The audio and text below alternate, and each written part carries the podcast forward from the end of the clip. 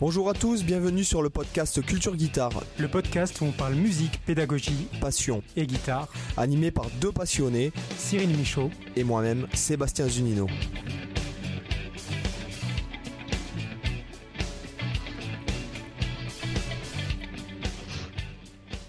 Hola chicos, bienvenue à todos. ¿Qué tal, Cyril? Euh, bah, ça va, ça va, la Ça- forme. Oula, ça a pas l'air d'aller fort. si, alors je rentre du boulot, euh, mais, Ayo, ayo. Voilà, Alors, on rentre du boulot. Et mesdames et messieurs, nous avons l'honneur de recevoir Robin Saturax ce soir dans le podcast. Salut Robin, Salut Cyril, salut, euh, Salut. Seb. comment ça va? Bah, ça va impeccable. Merci euh, de, de m'inviter dans, dans, dans ce podcast. Bah écoute, Euh, merci c'est un- à très venu. plaisir. Ça fait très plaisir. euh, donc tout le monde a du plaisir et ça, et ça, ça me donne encore plus de plaisir. Dé- Déjà, on part bien. on Voilà. on Voilà. part bien. Voilà, C'est le but du podcast, donner du plaisir. voilà, il n'y a pas de mal à se faire du bien, hein, comme on dit. hein. Et, Voilà. et- et- et d'ailleurs, premier podcast pour moi, hein, parce que je ne me rappelle Oui. pas avoir fait des, des podcasts euh, auparavant. Donc euh, voilà. Bah, il y a un an, nous, euh, il y a un an pratiquement, ouais, pratiquement un an, Ouais. enfin un peu plus d'un an, c'était la même pour nous. hein. En fait, on n'avait jamais ouais, fait de podcast non plus. Ouais, je me souviens quand tu m'en avais parlé. Voilà, c'est vrai que euh, bon, bah, finalement, c'est, on a pas mal tenu et puis finalement on continue quoi. Donc ça c'est Ah cool. bah, c'est... Alors pour les gens qui te connaissent pas, euh, est-ce que tu peux te présenter succinctement? Alors, euh, je m'appelle euh, Robin Angeli, je suis, euh, mon nom d'art- d'artiste c'est Saturax. Euh, comment me présenter? Je suis musicien professionnel, euh, donc je suis guitariste euh, et bah, dans mon métier, euh, je fais euh, des vidéos YouTube. Je pense que voilà, si vous me connaissez, vous avez pu me connaître sur, sur Internet. Donc vous pouvez Je retrouver le lien dans, dans le, dans la description du podcast. Voilà, euh, n'oubliez pas le lien dans la description. euh. Euh, Mettez un pouce, tout ça, bref. Euh, voilà, donc je fais des vidéos YouTube, euh, puis je, bah, je suis guitariste pro, donc de temps en temps je fais un petit peu de scène, je fais du studio, je, je donne des cours, voilà, enfin tout ce qui a tout ce, tout ce qui est en rapport avec le avec le métier, disons. D'accord. Mais avec l'internet euh, 2.0. D'accord. Et euh, là, donc en fait, dans ton actualité, je pense qu'on pourrait directement parler d'un truc qui est assez intéressant, c'est euh, United Guitars. Ouais. Euh, donc qui est un projet qui, qui a été euh, enfin, créé par euh, Lu- Ludovic Egraz, c'est ça? Exactement, ouais, Euh, Qui est le rédacteur en chef de Guitar Extreme Magazine. c'est ça. Voilà, et là c'est la deuxième ou... C'est le troisième, troisième édition. C'est le troisième volet, ouais. Ah, troisième volet, ouais. d'accord. Ouais. Donc euh, ben, tu peux nous parler un peu de ça, comme ça tu... euh, ça peut-être ça pourra leur faire un peu plus de pub, euh, etc. Ouais, ouais, ouais, bah, et puis euh, faire découvrir un petit peu, je pense, le, le- le projet aux auditeurs. Je pense que s'ils aiment la Mhm. guitare, euh, euh, ça, ça, ça va leur plaire. Mais, euh, United Guitar, c'est un projet, c'est un collectif de guitaristes, euh, principalement euh, français, donc a été créé il y a deux ans par, par Ludovic Egraz. Et, euh, et euh, voilà, donc euh, le but, c'est de faire des, compositions originales avec euh, principalement, voilà, donc comme je disais, des, guitaristes, des guitaristes français, et puis d'avoir, d'inviter des gens sur ces compos, d'aller jouer sur, sur les compos des autres, voilà, pour qu'il y ait une vraie, une vraie collaboration. Et c'est la première fois que ça se faisait, que ça se faisait en France et une des seules fois à l'international d'ailleurs, euh, d'avoir vraiment de réunir euh, une trentaine de guitaristes euh, avec leurs six cordes au sein d'un même studio pour faire de la musique ensemble. Donc c'est un très très beau projet. J'ai été appelé sur, le, sur, sur le début pour le premier album, puis pour le deuxième, puis le troisième, et il y en a un par an. Et là on vient d'enregistrer le, le troisième volet. Voilà. D'accord. T'es déjà un vieux de la veille dans, le- de la vieille, de la veille dans Eh le ouais. projet, en fait, hein, c'est ça. Et ouais. Un pilier. un, un des plus jeunes guitaristes, euh, pourtant. Alors, même si. euh, Ouais. Sur le premier volet, j'étais le plus jeune. Mais après, il y, en a- il y en a quelques autres qui sont venus. Donc, c'est c'est chouette. On retrouve euh, euh, bah, des jeunes comme moi ou des personnes euh, d'Internet comme moi, mais aussi Mhm. beaucoup de gens du, du milieu. Il y a quelques internationaux aussi. Euh, on a eu le plaisir d'avoir euh, Rick Graham, euh, Frank Ouais. Gambal. euh, Ah, Franck Gambali aussi? Ouais, cette année, euh, cette année, cool, il- cette année, il pose un solo. Il y a Marc Lettieri, euh, il y a, euh, Ah ouais, il y a. Popa Choubi aussi, qui posera un solo sur Mhm. mon morceau. Donc, je suis très content. Je suis un grand Ah fan ouais. de Popa Choubi. Et, euh, et voilà, il y a un peu des gens de, de tout niveau et le, le but c'est que les gens se rencontrent, fassent de juste de la musique voilà ensemble et, Ouais. et ça se passe super bien. Il n'y a pas de gros conflits d'ego ou de, de Mm. quoi que ce soit. On est vraiment tous là pour faire la musique et ça c'est vraiment chouette. Et voilà. Ouais, parce euh, que la- c'est vrai que c'est ce que tu pourrais craindre dans un, dans un projet comme ça qui regroupe plein plein de guitaristes. C'est justement ce genre de truc, donc c'est d'autant ce plus cool s'il n'y a pas ce genre de problème. Tout à fait, ouais, ouais, c'est ce plutôt je- bonne ambiance, quoi. C'est l'appréhension qu'on avait un petit peu tous Mm. euh, au, au- au premier volet quand on s'est retrouvé dans le dans le studio. On se disait ouais, comment ça va se passer et tout. Ouais. Et bah, en tu, fait, connais, c'était tu, connais la blague, euh, tu connais la blague des 100 guitaristes qui changent une ampoule Ah ouais, bah, Ouais, je, te, je te laisse l'honneur. bah écoute, t'en as, un qui change l'ampoule et t'en as 99 qui sont autour et qui regardent et qui disent qu'ils pourraient faire mieux. Ou que David Gilmour aurait fait mieux. Voilà. Ça- ta façon de changer l'ampoule manquait de feeling. T'as trop de notes, Shred, Trop de technique. trop de technique dans ta façon de changer l'ampoule. Voilà, Choisir entre shred et feeling, moi j'ai choisi aucun des deux. Tu vois. Ça, ça me plaît. Ça. Je l'ai jamais entendu celle-là, mais ça me plaît. Ah bah c'est génial parce que en plus bon il y a bon je, je dis pour l'audience si jamais vous vous écoutez euh, quand même parce qu'on arrive à bon je, je, je te le dis euh, on arrive quand même à pratiquement 1000 écoutes par épisode euh, ce qui est quand même enfin ce qui nous a un peu étonné il faut, dire ce qui est ouais ouais c'est vachement bien tu vois je pensais pas que que le podcast était quelque chose de d'aussi démocratisé finalement en France en tout cas je sais qu'aux États-Unis tu as des gros gros gros podcasteurs euh, euh, c'est un peu la tendance finalement aux Ça allait États-Unis. beaucoup plus. Ouais, Ouais, ouais. mais Ouais, alors euh, j'ai été vachement surpris si tu veux. Et donc euh, bah, je sais qu'il y a c'est toujours comme ça, il y a toujours un financement participatif de, de, de, de l'audience. Ouais, il y, y a un- il y a un Kiss Kiss Bang Bang qui est, qui est en cours jusqu'à, euh, euh, je crois, euh, mi-octobre, quelque chose comme ça. Ok. Avec des contreparties, avec en plus ça fait marcher euh, aussi euh, l'artisanat français. euh, Oui. euh, voilà, on fait des trucs avec, les, avec des marques, avec des, des artisans, et dont beaucoup voilà, d'artisans français. Il y a aussi une tombola. À chaque fois qu'on participe, eh ben, on a un ticket tombola pour gagner du, pour gagner du matos. Mhm. Et euh, voilà, voilà, il y a plein de, plein de contreparties. euh, voilà. Si, euh, si euh, les auditeurs ont envie d'aller faire un petit tour, euh, bah, ils pourraient peut-être trouver leur bonheur. Voilà. Et au, au niveau de l'organisation, je me demandais, ça, ça se passe comment? Par exemple, tu disais que euh, donc chacun était invité, et il y en a qui posaient des solos sur les, sur les compos d'autres. J'ai Ouais. vu que certains faisaient des compos en duo, ou en tout cas cet esprit comme ça de, de collaboration. Co- comment ça se passe? Est-ce que quand euh, vous arrivez sur le projet, c'est déjà préétabli Genre, tiens, toi, tu vas faire un solo avec lui, enfin, sur le morceau d'un tel, euh, vous, vous allez faire un solo ensemble Ou, ou c'est vous vous retrouvez tous euh, au début, puis vous vous dites en fonction des affinités de chacun, bah tiens, j'aimerais bien faire un truc avec, euh, avec toi, ou, ou poser un solo sur ton, sur ton morceau. Ça se passe comment? Ah, C'est un peu entre les deux en fait. Euh, celui qui va avoir le, le pouvoir décisionnel, évidemment, c'est euh, c'est euh, Ludo euh, Mhm. et euh, sa compagne aussi Olivia qui en fait ils sont tous les deux sur le tous les deux sur le projet. Euh, Mhm. Olivia qui fait plus la, la partie administrative, mais voilà, ce sont eux qui ont vraiment le, le pouvoir décisionnel, on va dire. Euh, mais euh, c'est Ludo qui va essayer de nous faire matcher un petit peu entre entre entre avec nos affinités. Euh, il peut y avoir voilà, des personnes qui vont, qui vont composer ensemble. On a, fait, on a commencé à faire ça à partir du, du deuxième album. Moi, c'est un truc que j'arrive pas à faire, par exemple, composer ensemble. Et euh, donc, euh, voilà, j'ai préféré le faire tout seul. Mais voilà, il y en a d'autres qui, euh, avec qui ça marche, ça marche très très bien. Par exemple, cette année, il y a, il y a Julien Bitoun et Nicolas Chona qui ont fait un, qui ont fait une compo ensemble, si je dis pas de bêtises, hein, ouais.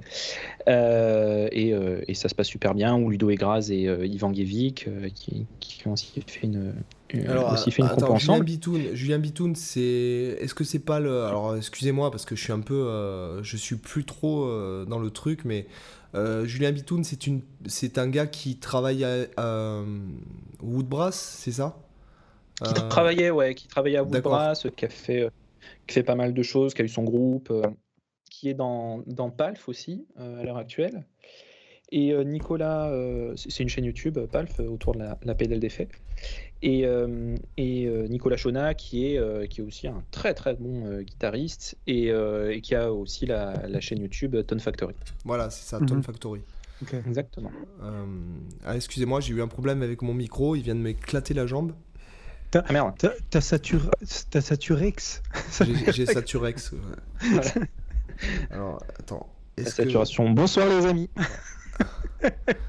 Et euh, ouais, donc voilà, et voilà, donc qui ont des groupes respectifs, etc., etc., qui tournent en plus d'être euh, dans, dans, le dans, dans le, YouTube et compagnie, quoi.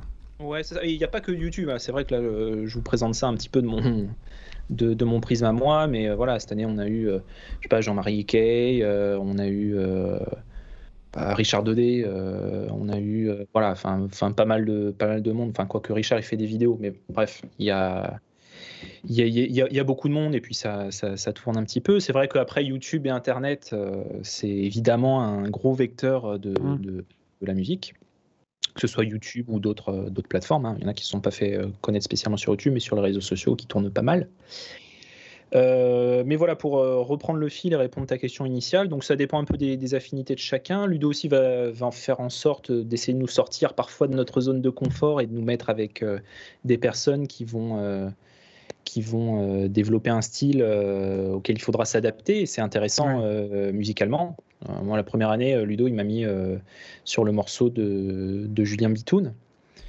Et, qui est plus dans quel style, C'est plus rock, mais avec un vieux rock et avec un esprit un peu punk parfois. Mhm. D'accord. Donc c'est particulier. Il a son touché à lui, Julien Bitoun, mais voilà, qui sort un petit peu de, si on devait résumer mon jeu, très shred, Satriani, tout ça. Pas que, mais voilà, principalement, euh, c'est surtout ça. D'accord. Donc euh, ça a été euh, super intéressant. Et la première année, sur mon morceau, j'avais j'avais Richard Daudet, bah, justement, et Judge Fred, alors qui sont tous deux d'excellents guitaristes, mais pas du tout pour les mêmes raisons. Donc quand Ludo m'a dit bah tiens tu vas jouer avec ces deux personnes là, bah déjà j'étais très content parce que je les je les connaissais sur les sur les réseaux. Hein. le Judge qui avait sa chronique depuis depuis, euh, depuis très longtemps. Et puis, euh, et puis Richard Daudet qui fait des vidéos, à chaque fois qu'il prend la guitare, euh, il, te donne envie d'enterrer la tienne. Ben forcément, quand j'ai composé, j'ai pensé à voilà, composer la partie solo pour Richard et la partie solo pour, pour Judge. Mm. Et mm. c'est c'est pas juste, voilà, on fait un backing track et puis on joue dessus. Il y a aussi ce. Il y a, c'est des compos qui sont créés spécialement pour, pour le projet, pour les guitaristes qui jouent dessus. Et, et c'est ça qui rend, le, qui rend la sauce intéressante. Ouais. Bah, du coup, justement par rapport à ça, vu que vous êtes nombreux, qu'il y a pas mal de, de compos, de guitaristes qui ont des univers différents, comment ils, Comment c'est géré le fait d'arriver à, garder une espèce d'homogénéité? Est-ce que c'est aussi un peu le. Alors on peut s'en foutre aussi et se dire euh, bah, c'est une espèce de pot pourri de plein de, de stylistiques à mm. l'intérieur du CD, mais est-ce qu'il y a quelque chose là-dessus de se dire on va quand même essayer de faire un CD un peu homogène, même si on a des guitaristes qui viennent d'univers qui n'ont rien à voir, mm. ou alors c'est vraiment libre complètement au niveau du style? Euh, disons que bah, les, guitaristes qui sont choisis aussi, euh, voilà, sont choisis. Par exemple, il pas, il n'y a pas eu de guitariste reggae depuis le début. Il n'y a pas eu de guitariste mm. classique qui sont dépendent de la guitare, euh, enfin particulièrement classique, voilà, qui sont totalement différents. Je dirais que le lien, en fait, c'est d'enregistrer au même endroit, sur la même console, avec le, même ingé son qui est Arnaud Bascugnana, qui, qui gère toute la partie, toute la partie enregistrement. Mm-hmm. Euh, et le, le, lien, il est là. Il est aussi dans le fait que bah, on n'a pas le temps de changer euh, la batterie à chaque fois. Que, enfin, il y a deux batteurs à chaque fois sur, euh, sur l'album. c'est toujours la même batterie, le même parc, le même parc de micros. Mmh. Voilà. la section rythmique, ouais, voilà, il y a deux batteurs sur, sur, les, sur les quelques jours d'enregistrement. Il y a il y a plusieurs bassistes aussi. Alors les deux premières années, c'était le même bassiste, euh, François Charles de François Charles de la Coudre, qui joue aussi euh, qui joue aussi dans mon groupe. Et cette année, c'était aussi François Charles de la Coudre et Bruno Ramos. Voilà, ça, permettait de, couvrir des, styles un petit peu plus un petit peu plus larges. Mhm. Mais, mais oui, oui, il y, a clairement un lien dans le dans l'album. Après, chaque guitariste a un petit peu son son. Euh, va faire des, choses qu'on n'a pas fait euh, auparavant. Euh, voilà, il y a plein de il y a plein de petites techniques d'enregistrement qu'on va utiliser qui sont qui sont marrantes et qui ont, qui plus ou moins été enfin qui font la patte de tel ou tel morceau. Mhm. Euh, mais voilà, le lien, c'est que euh, généralement, voilà, quand dans tout le planning d'enregistrement, bah, euh, ah bah tiens, aujourd'hui, Robin, tu joues à, tu joues à 14h, tu vas faire ton morceau, puis après, tu enregistres ton solo sur le morceau de je sais pas qui. Et en fait, tu as le même son, donc on, on reconnaît. Oui avec le même setup d'ampli, tu vois, donc on, te mm. reconnaît aussi. Et puis pour, pour ceux qui vont écouter, euh, c'est intéressant de découvrir un petit peu euh, les personnalités de chaque, euh, chaque guitariste comme ça. Mais voilà, il n'y a pas vraiment de, de côté disparate dans l'écoute. Dans hein. C'est pas, c'est éclectique, mais c'est pas, c'est pas la foire, c'est pas la foire mm. du trône. Ça reste quand même. C'est très rock, l'esthétique est très rock, mais voilà, avec, avec une ouverture un peu sur le reste, sur le, un peu la fusion, le jazz, parfois le métal. Voilà, il y a, y a un peu mm. un peu de tout. Ok. Et, euh, et, donc toi, tu, tu, bah, tu nous en as un peu parlé, mais tu as un groupe, euh, maintenant tu as un groupe attitré. Euh, qu'est-ce que est, qu'est-ce que, où t'en es là avec, avec ce projet? Eh ben écoute, j'ai mon groupe voilà qui est, qui est à mon nom avec bon c'est un power trio instrumental donc avec moi à la guitare, François Charles de la Coudre à la basse et Antonin Guérin à la batterie. Antonin Guérin qui, qui, joue aussi, avec Laura Cox. Et, voilà, c'est un, bah, projet de, rock instrumental. Donc on prépare un album, on est en train de préparer. On a sorti un clip et un morceau, un, petit morceau en avance, enfin un petit clip en mode confiné pendant l'année dernière. Et euh, ben on prépare. On prépare euh, on est sur la composition en vue de pouvoir enregistrer en 2020 commencer à faire quelques petits concerts pour euh, retrouver un peu les gens sur la scène parce que je pense que ça nous manque à tous. J'imagine que vous deux ça doit vous manquer aussi Oh là, moi, euh, moi non, plus, euh, plus, maintenant, moi. Euh, moi plus maintenant, toi. Non, mais toi, t'as beaucoup donné aussi, je crois. Ouais, j'ai bien donné. C'est un businessman maintenant, il a plus le temps. 20 ans d'intermittence, je crois que j'ai donné pour toute ma vie entière. T'as roulé ta bosse, là, je pense, c'est bon. c'est ça, voilà. Donc, non, non, bah après, non, mais ce que je comprends, c'est que pendant un moment donné, j'avais peur que qu'on soit reconfiné, en fait. Hein, bah etc. Et puis là, je vois que quand même les gens, euh, je le vois même dans mes stats, hein, euh, que les gens, bon, bah, ils sont moins devant leur écran et finalement, c'est pas plus mal, quoi.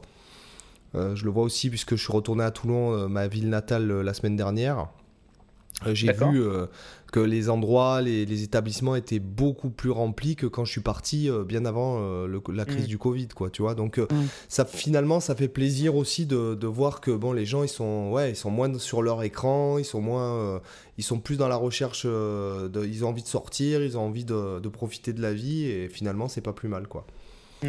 Donc, après, par contre, j'ai pas vu de concert parce que j'ai eu l'impression qu'il y a eu beaucoup d'annulations à cause des euh, je crois qu'il y a eu, bon, avec cette histoire de passe sanitaire, ça fait un peu des scandales, mais donc après, après, après, je peux pas te dire, nous en Espagne, là, bon, euh, nous on est censé avoir des, des, restrictions dans ma dans la communauté valencienne, mais euh, tu les ressens pas, quoi. Enfin, tu, tu les, voilà, tu les, tu les ressens quand tu descends de l'avion parce qu'ils te font remplir un truc qui pour même pas le contrôler au final, mais euh, il y a quand même euh, voilà il y a des restrictions mais tu les tu les ressens pas en tant que, que personne quoi.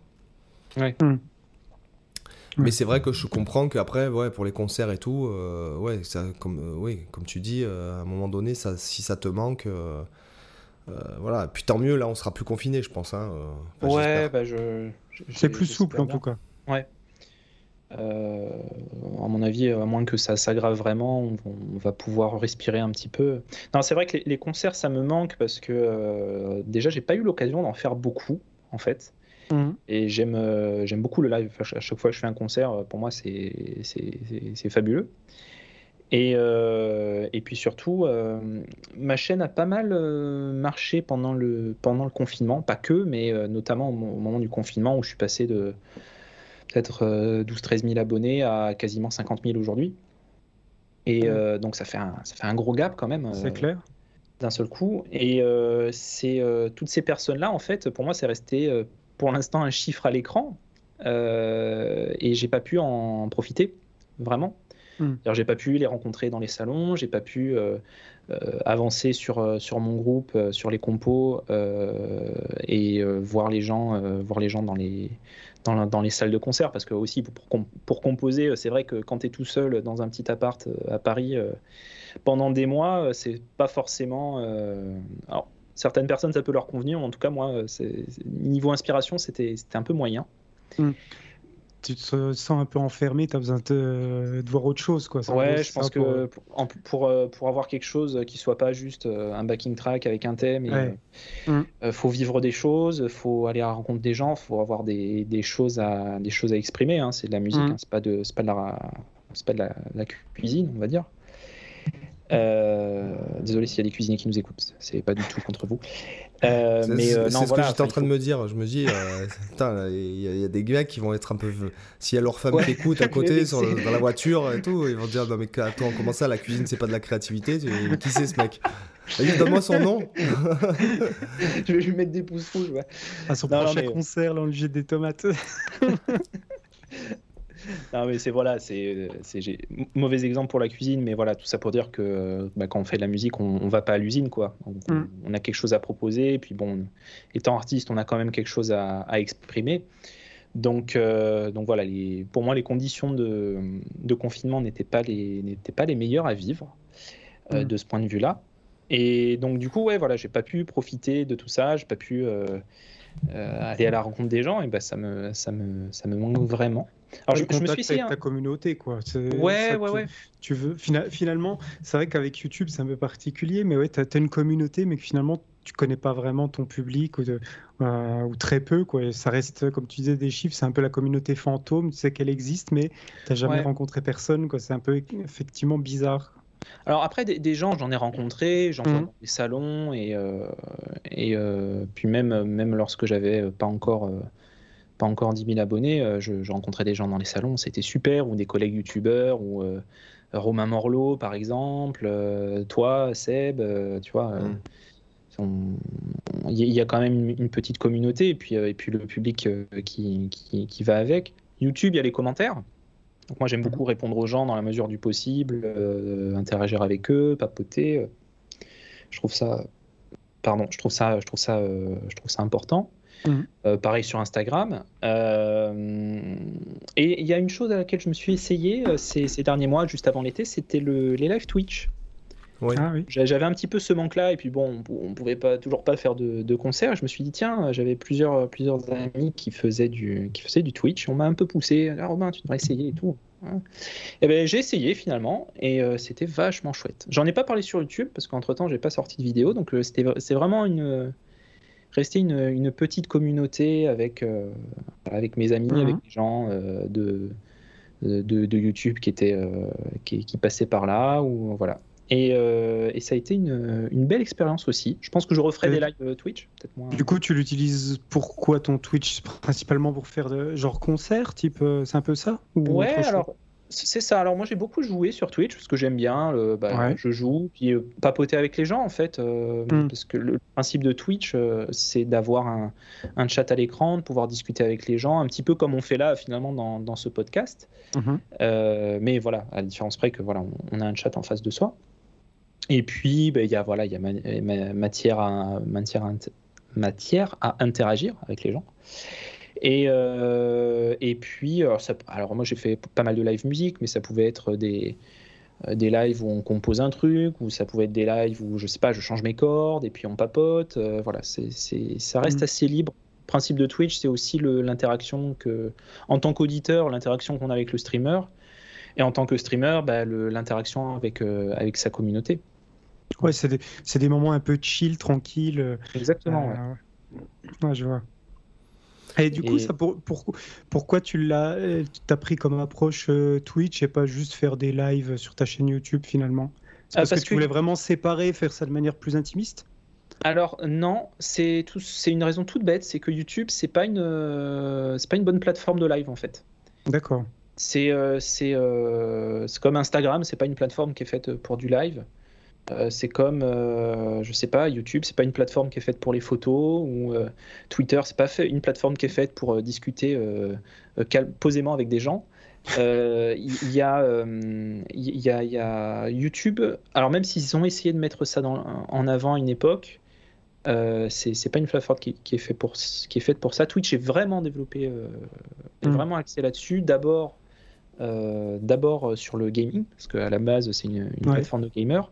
Et puis, euh, disons, euh, au moment du confinement, la plateforme s'est vachement ouverte, notamment à la musique. Il y a eu des, des adaptations qui ont, été faites aussi, et il y, a- il y a un peu tout le monde en fait qui s'est retrouvé sur Twitch. Tu as eu, t'as eu du sport, tu as, eu enfin, plein de choses. Et puis les personnes qui sont là euh, sont, sont pas forcément là pour pour euh, pour euh, pour faire du YouTube euh, en moins bien quoi. Mm. je sais pas si, si je prends une streameuse que j'aime bien, Bakabou, qui est une, une illustratrice, je pense. Je pense qu'on peut la définir comme ça, qui fait des vidéos super drôles. Enfin, moi, moi, j'aime beaucoup, euh, beaucoup ce qu'elle fait. Euh, bah, sur Twitch, quand elle va faire des lives, euh, bah, elle va jou- soit jouer à des jeux vidéo, soit parler avec sa commu. Euh, voilà. Et Mm. en fait, tu, tu te retrouves plus à, à suivre la personne plutôt que, euh, euh, plutôt que son contenu habituel. C'est c'est autre chose qui Ouais, se je passe. comprends. Voilà, tu Ouais, peux ouais. avoir les deux et c'est c'est complémentaire. Après, l'avantage. Il y en a euh, de plus en plus qui font ça. ouais. L'avantage que tu as de streamer sur YouTube, c'est le fait que tu touches ta communauté directement qui t'a découvert via YouTube aussi. Même si Ah oui. euh, je sais qu'il y a des, des- il y a des, comment dirais-je, Euh, il y a des pas des on dit, euh, c'est dans le sens où c'est pas péjoratif. hein, euh, c'est que je sais qu'il y a des gens qui disent que euh, c'est pas bon pour ton référencement YouTube de faire de- du live, etc.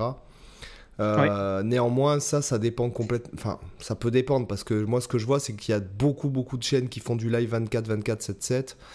Euh, et je trouve, enfin, j'ai l'impression que leurs chaînes performent d'autant plus puisqu'ils sont tout le temps, tout le temps dans les recommandations, ils sont tout le temps. euh, euh, Sur YouTube? Ouais, ouais, ouais. Ok.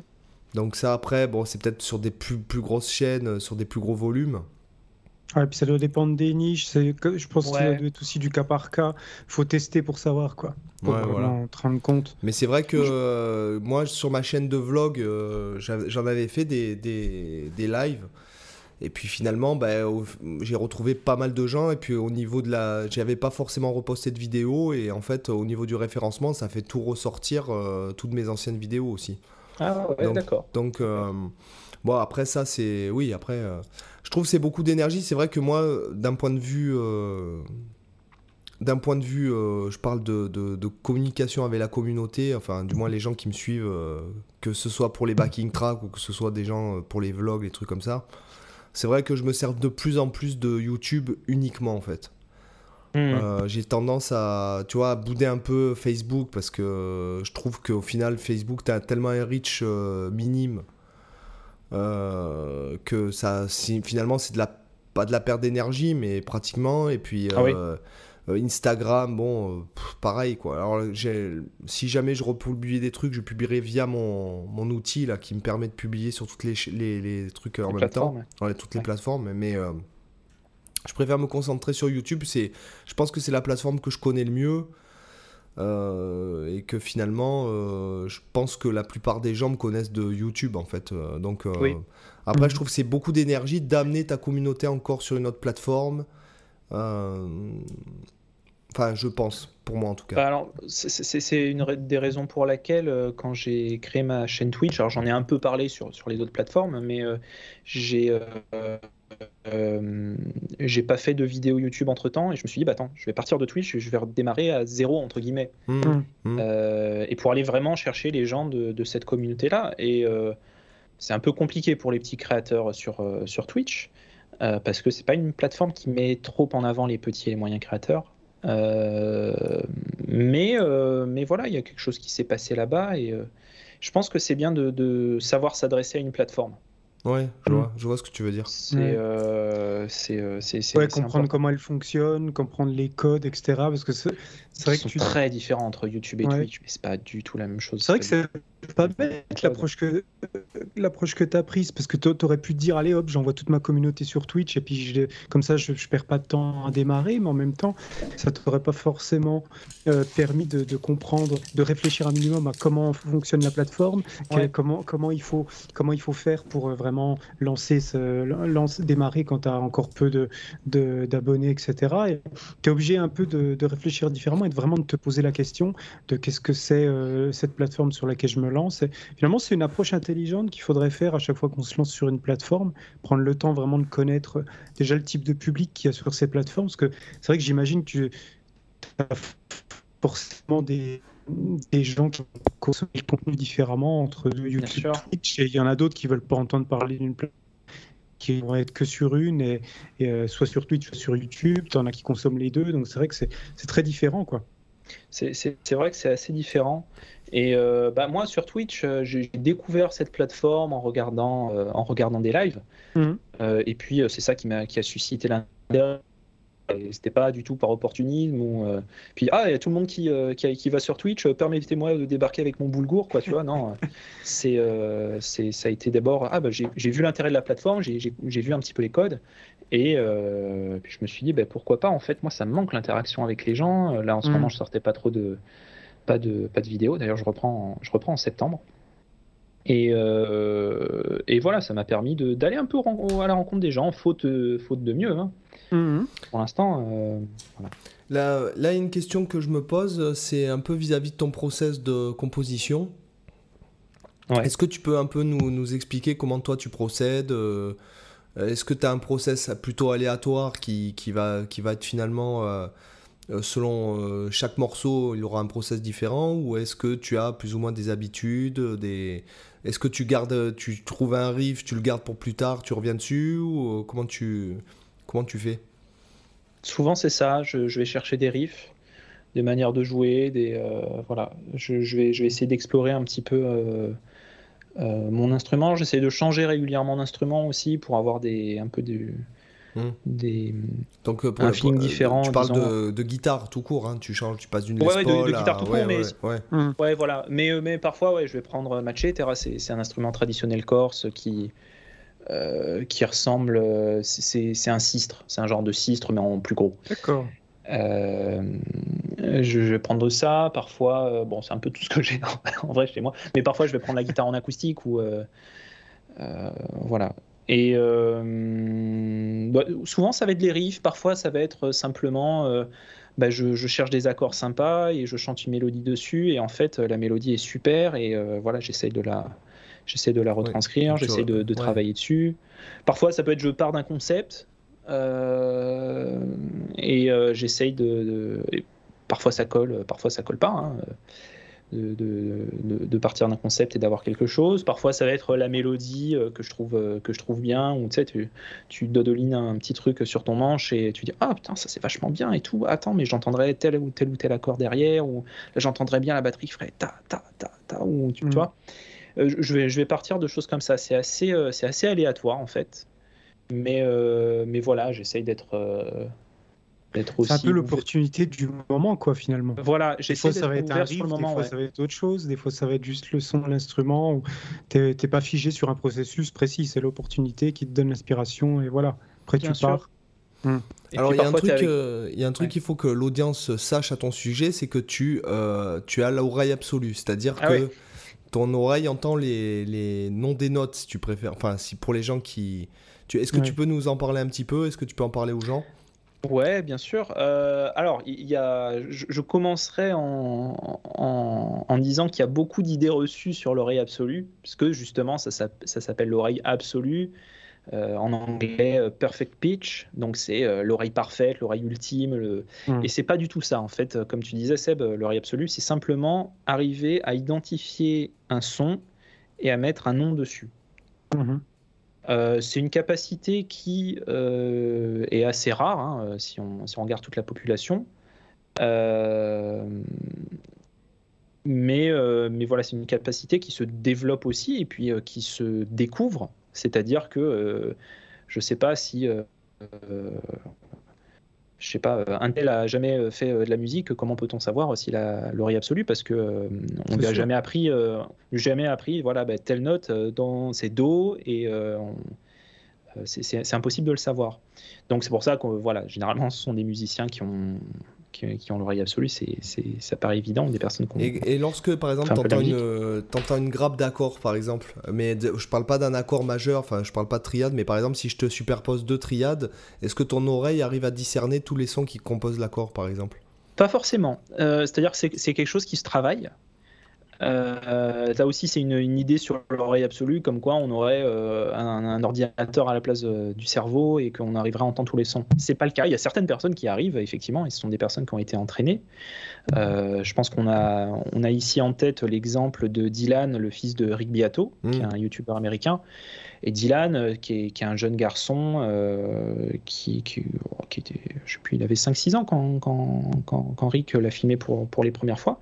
En fait, mm. euh, Rick a, décelé cette capacité-là chez son, chez son gosse et s'est dit, bah, tiens, comment est-ce que je pourrais essayer de pousser ça jusqu'au bout? Et en fait, il a entraîné, il a entraîné, il a entraîné.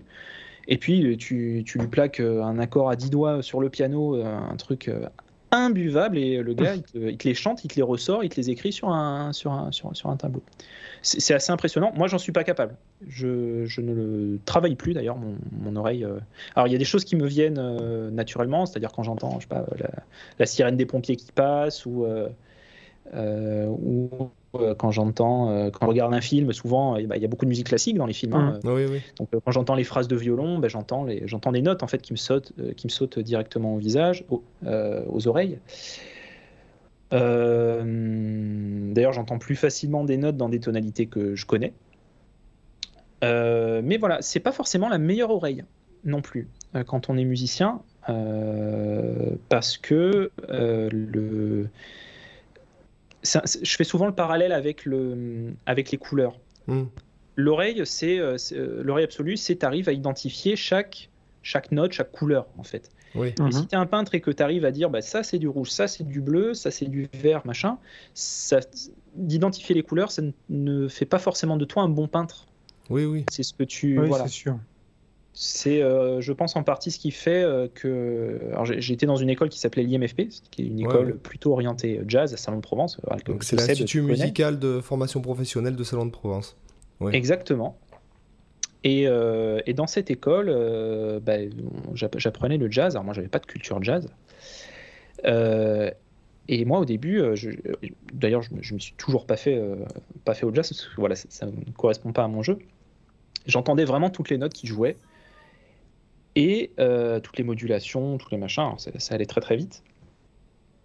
Mais euh, ça me parlait pas. C'est-à-dire que euh, j'entendais que c'était mélodieux, que mon oreille elle apprenait, elle se, se, nourrissait, disons, de, ces sonorités-là. Mais voilà, au début, je. Oui, après le, jazz, c'est bon, c'est un langage. Hein, c'est comme je un dis souvent. Aussi. Comme je dis souvent, as beau connaître l'alphabet en français et parler français, c'est pas pour ça que tu sais parler italien, allemand ou espagnol. C'est exactement la même euh, chose. Voilà, c'est. Et donc, euh, ça. Est-ce que, est-ce que tu. Est-ce que tu y trouves. Euh, est-ce que tu trouves que c'est quelque chose de gênant, des fois? Ouais. Ça peut, alors c'est pratique pour trouver les tonalités, c'est pratique.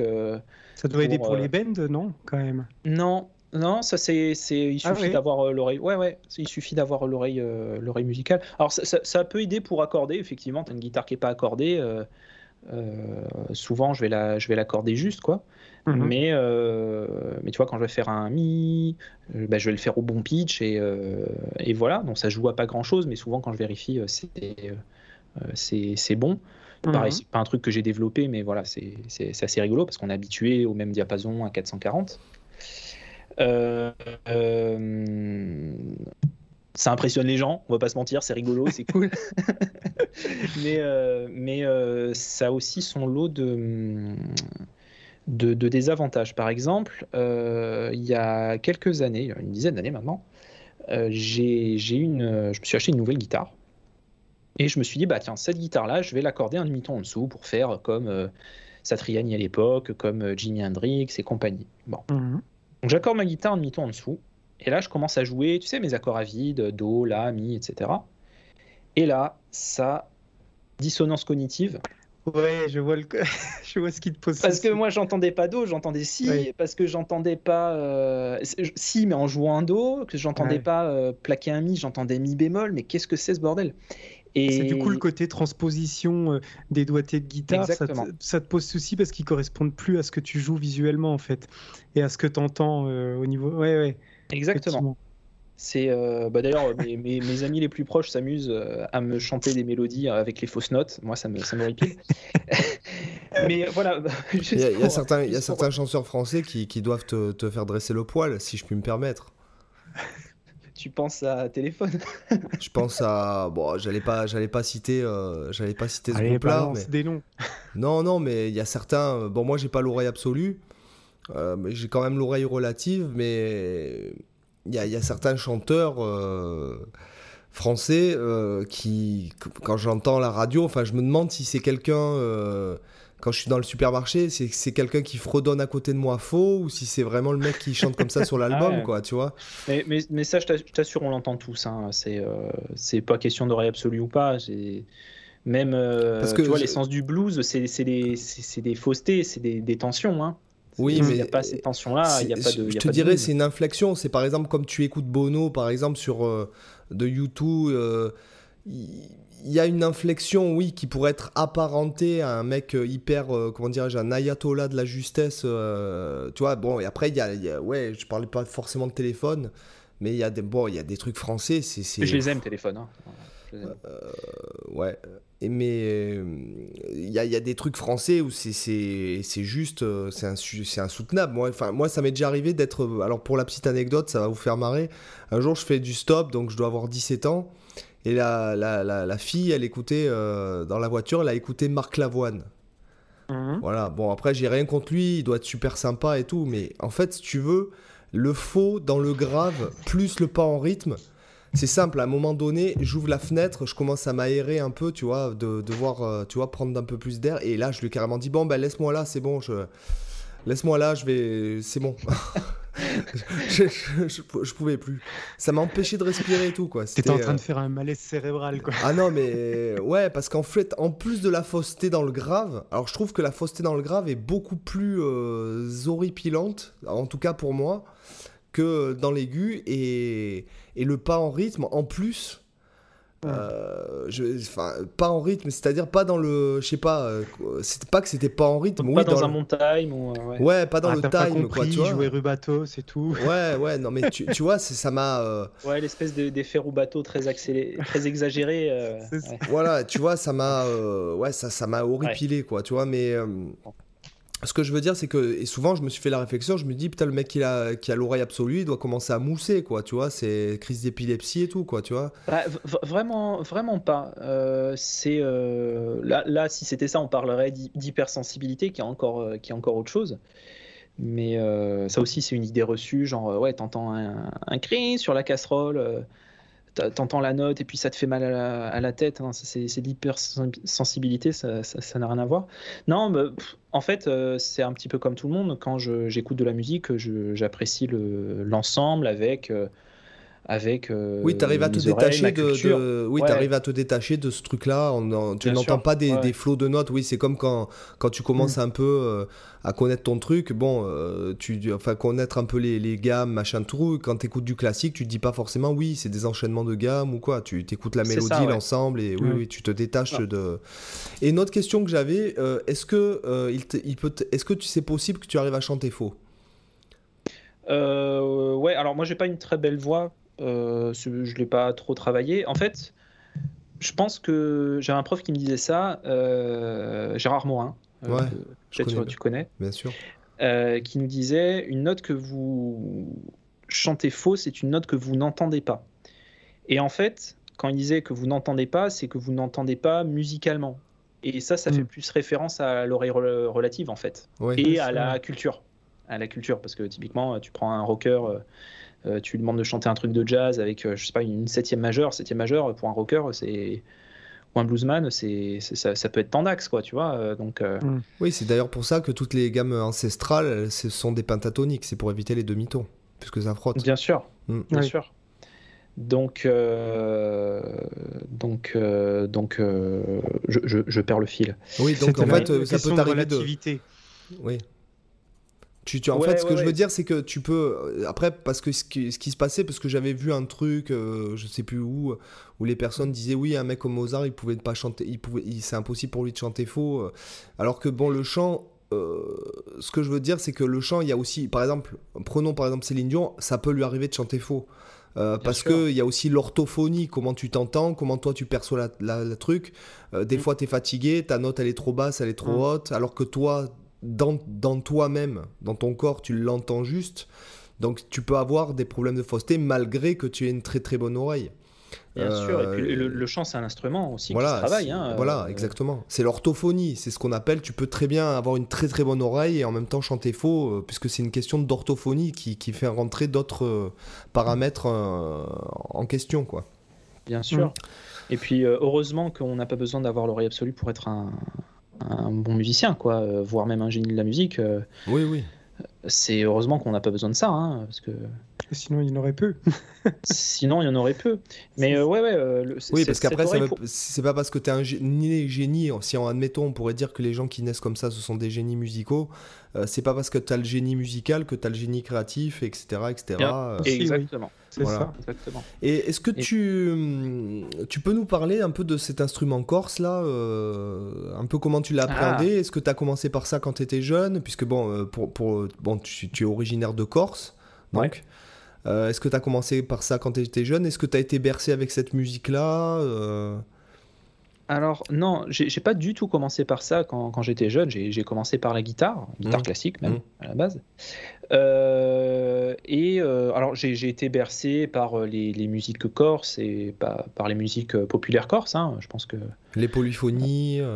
Voilà, les polyphonies, les groupes, les, les Tiamadialesi, les, les Mouvrignes aussi, que, les gens doivent connaître, Pedro ouais. enfin voilà, plein de, plein de enfin bref, plein, plein de groupes euh, populaires corses. Hein. Mmh. Euh, en parallèle, voilà, après j'ai écouté euh, d'autres choses, du rock principalement, de la chanson française. Et, et il y a 3-4 ans, je me suis dit, bah tiens, je vais aller dans tel village et je sais qu'il y a un luthier qui, qui fabrique la chetera. Alors la chetera, c'est c'est un peu l'ancêtre de la guitare, euh, en tout cas en Corse, c'était ça, c'était l'instrument populaire avant que la guitare n'arrive et ne le remplace. Et euh, c'est un, un instrument à 16 cordes. Donc en réalité, c'est 8 cordes doublées, donc 8 cœurs. 8 cœurs.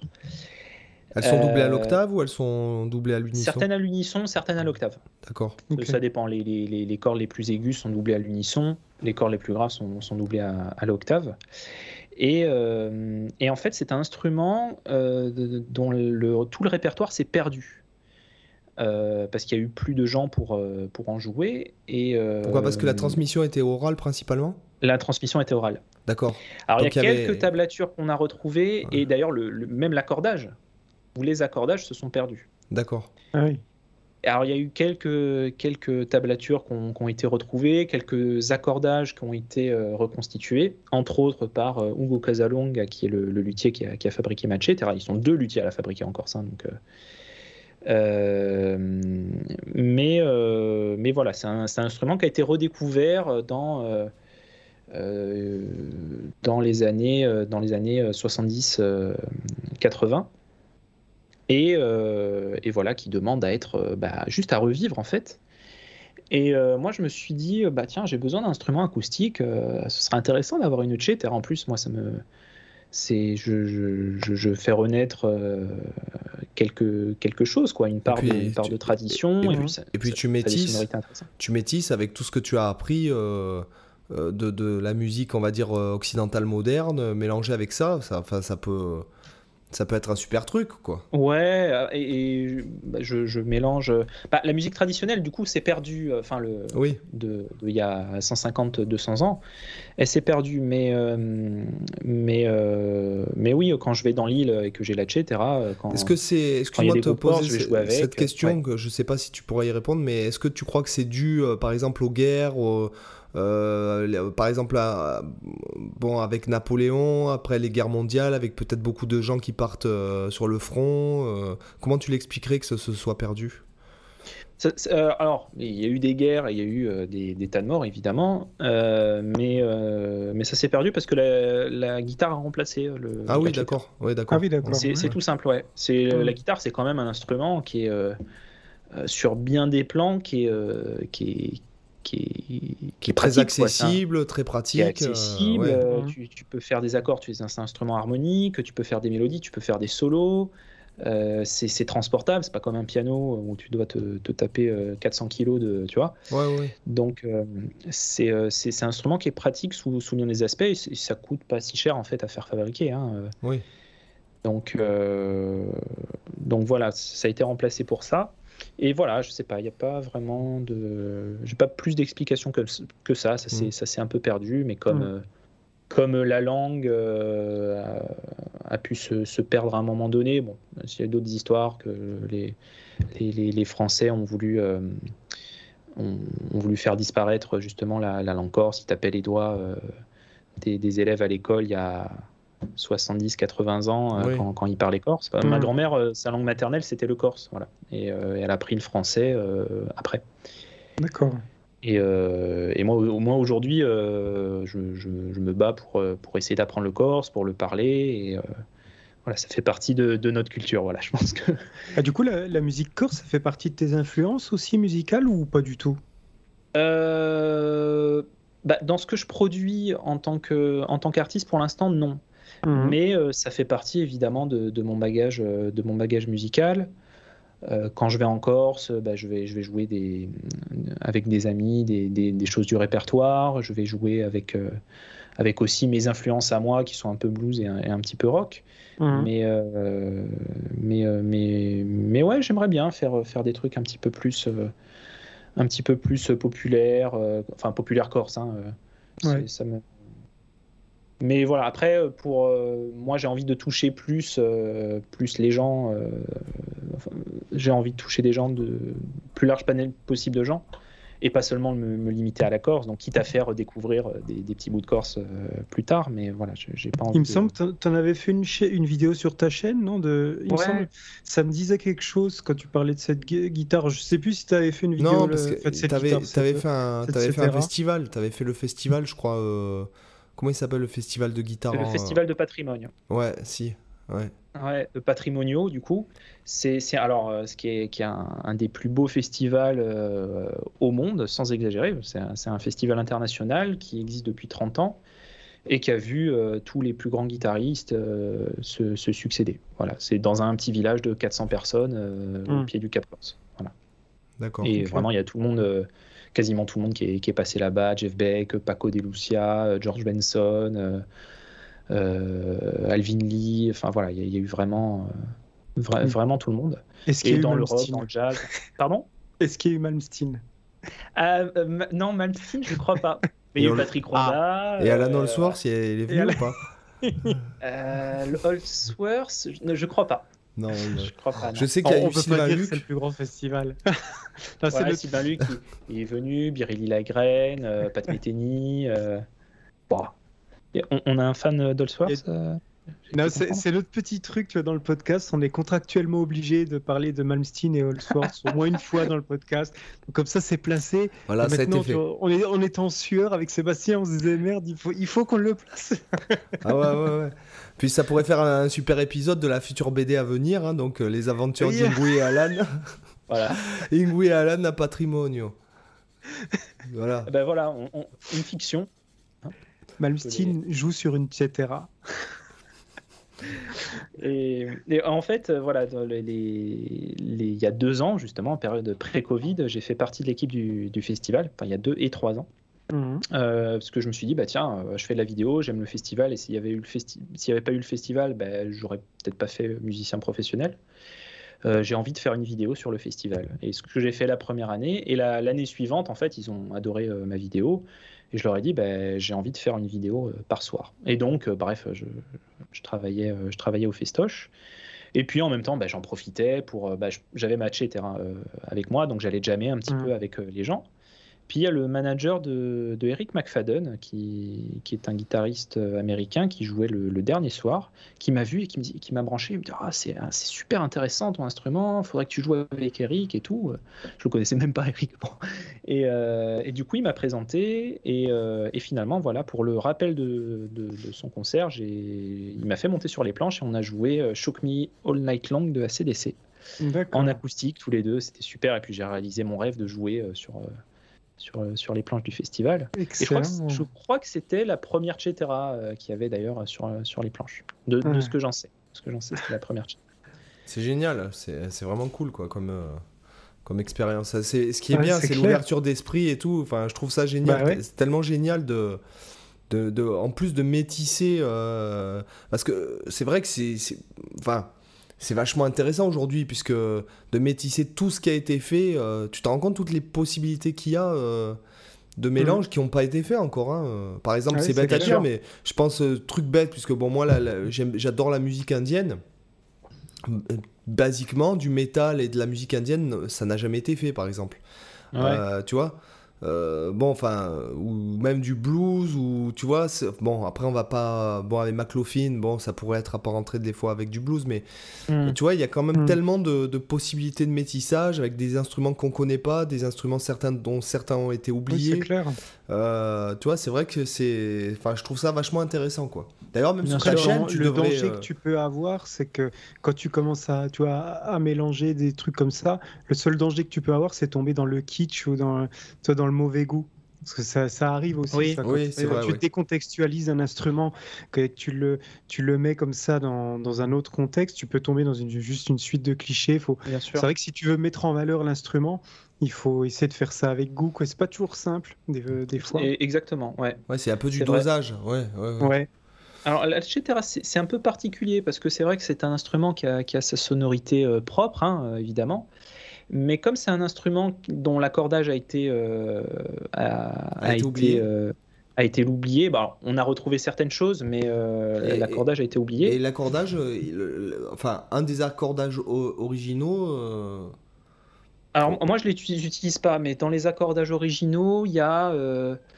Alors dans les, dans les cordes, dans les chœurs, ce qu'on appelle les chœurs, puisque c'est des cordes doubles, il y a les chœurs, ce qu'on appelle harmoniques et mélodiques. Donc harmoniques qui vont, qui vont fournir une basse, et mélodiques qui vont servir à, euh, euh, bah, jouer euh, des solos ou à plaquer des accords ou des trucs comme ça. Mhm. Et, et, oui, parce que le manche de la cetera aussi, c'est un truc énorme. Hein. C'est, tu prends un manche de guitare classique, tu multiplies par par quasiment x2, tu as, la largeur du manche de, la cetera. c'est un peu comme ce que tu peux avoir avec un théorbe ou ce genre d'instrument. Quoi, ouais, voilà, c'est un peu ça. C'est un peu ça. Et finalement, les, les chœurs harmoniques sont, sont presque théorbés. Hein. C'est, mhm. Euh, mais voilà, parmi un des, accordages qui existent, je crois qu'il y a de mémoire l'accordage Renaissance, c'est euh, Do, Ré, Mi bémol, Fa, Sol et euh, hmm. Sol, Ré, Sol en cœur. en cœur Donc en fait, le, but c'est d'avoir des cordes à vide qui vont générer des bases, des fondamentales, et après de chorusser sur les cordes les plus aiguës. C'est ça un peu le principe? C'est ça, c'est ça. Ça, c'est une des utilisations. Moi, hmm. Moi, j'ai pas choisi celle-là. Moi, je me suis fait mon propre accordage. Euh, j'ai choisi euh, bah, quatre chœurs euh, mélodiques et j'ai choisi les mêmes que la guitare, donc Ré, Sol, Si, Mi. Mhm. Comme ça, ça me permet de ne pas avoir à réapprendre un autre instrument, parce que j'avais essayé le banjo à une époque et je me suis dit, c'est long quand même, il faut, mhm. faut apporter l'eau au moulin. donc voilà, j'ai choisi de garder, mon, de garder mes, mes, comment dire, mes, mes réflexes de guitariste. C'est ça. Et puis, euh, et puis dans les, les chœurs euh, harmoniques, euh, j'ai fait Ré, La, Ré, La.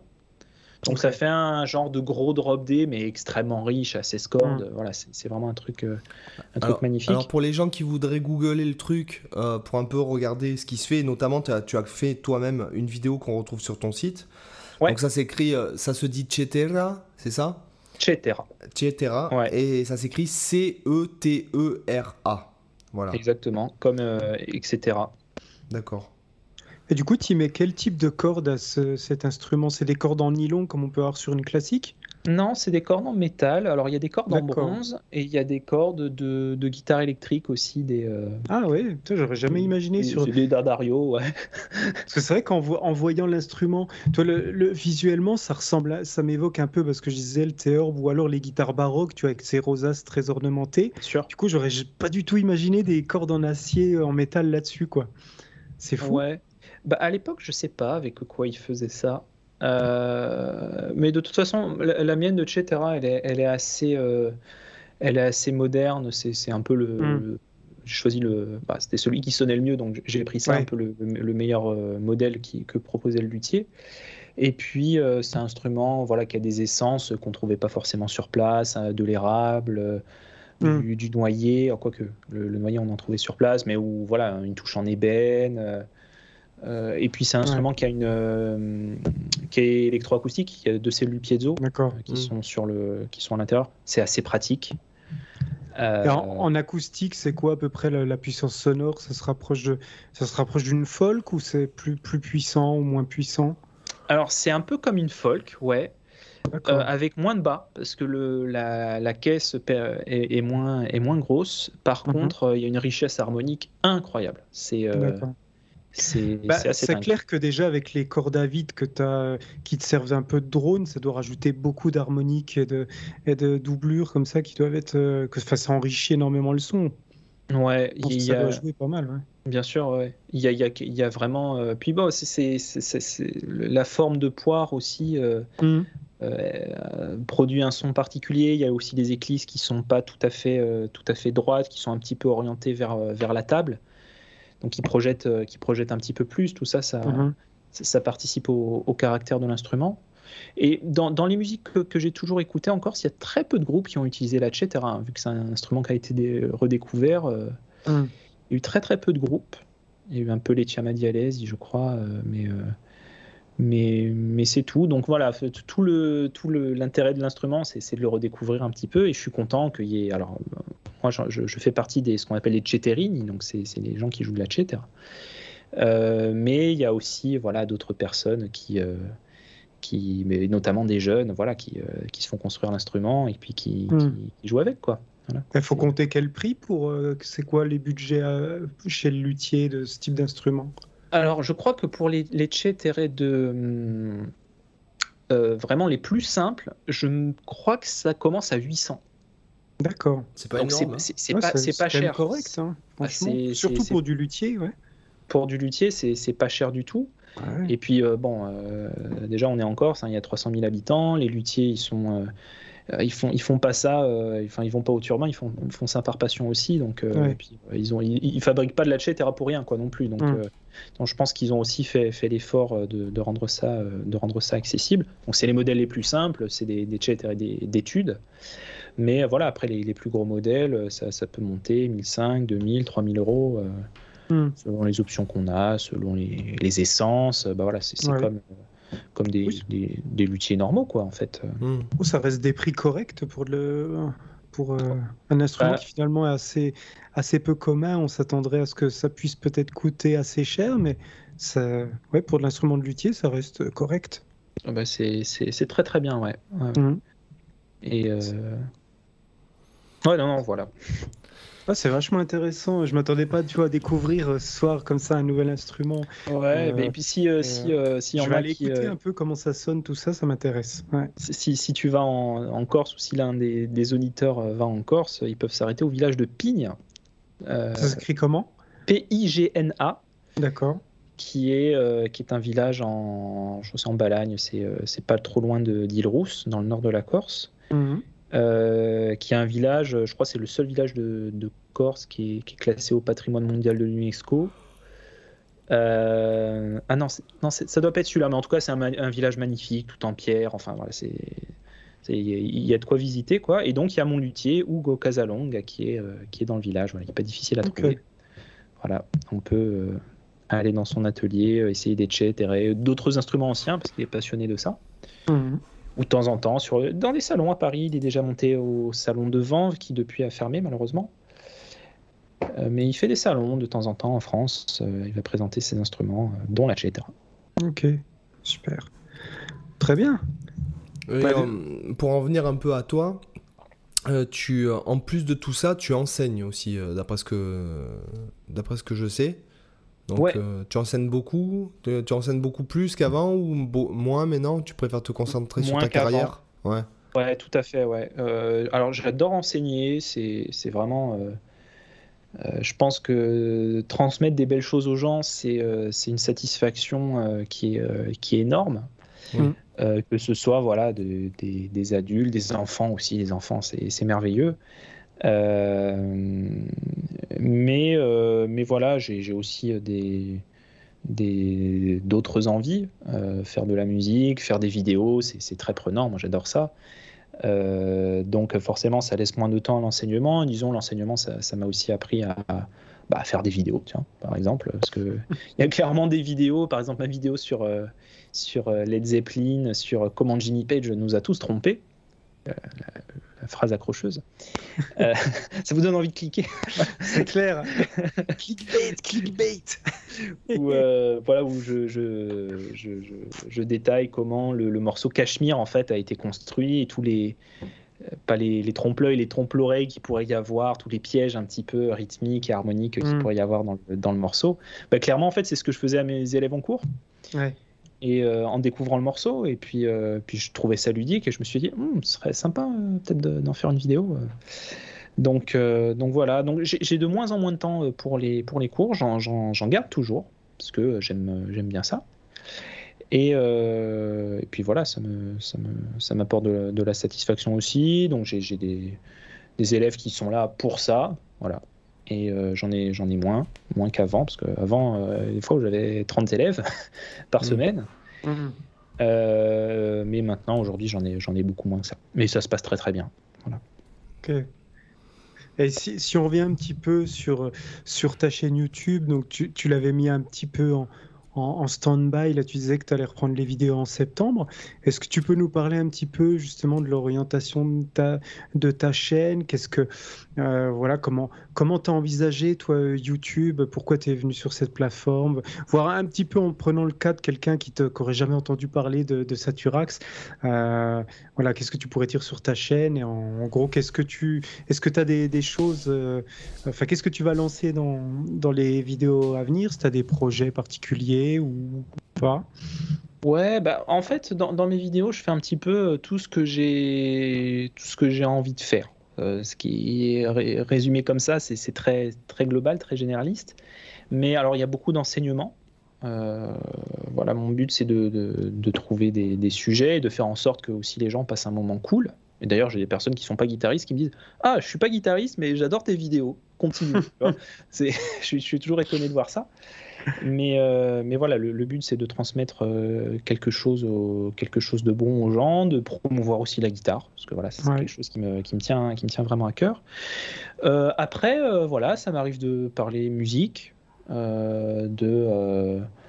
de je, regarde un petit peu ce que j'ai dans mes ce que j'ai à venir dans, dans, mes prochaines vidéos. Voilà, je vais parler musique, je vais essayer d'ouvrir un petit peu plus que la guitare. Euh, je vais parler un petit peu d'histoire, euh, de voilà. Et puis euh, faire de la musique aussi. J'oubliais aussi l'essentiel, c'est bah, pouvoir promouvoir mon projet, mon groupe, pouvoir promouvoir United Guitars, mhm. faire des reprises de temps en temps, des collabs. voilà, et je sais que tu vois, je, ferai des, des, collabs avec, bah, voilà, des personnes qui sont un petit peu dans le, dans le milieu guitaristique. Euh, mais aussi avec des, mm, d'autres collègues youtubeurs qui sont pas du tout euh, connus pour euh, forcément la guitare ou pour le mhm. chant, pour ce genre de choses. Mais voilà, juste dans le but de, bah, de faire de la musique, quoi, tu vois. C'est, Donc voilà, je, je, prépare un petit peu tout ça. Ça va dans les, ça, ça, ira avec mes envies du moment. Parfois, ça peut être un peu de la lutherie, du matos, voilà. C'est très éclectique, mais voilà, centré autour de la guitare ou plus largement euh, de la musique. Voilà. Le but, hmm. c'est de passer un, bon moment, d'apprendre des choses aussi, parce que je fais, je fais jamais de clickbait euh, vide. Ça, c'est quelque chose que je, je n'aime pas. Mais euh, je pense qu'on pourrait rentrer dans le débat aussi du, du, clickbait. Moi, je trouve que c'est indispensable à l'heure actuelle.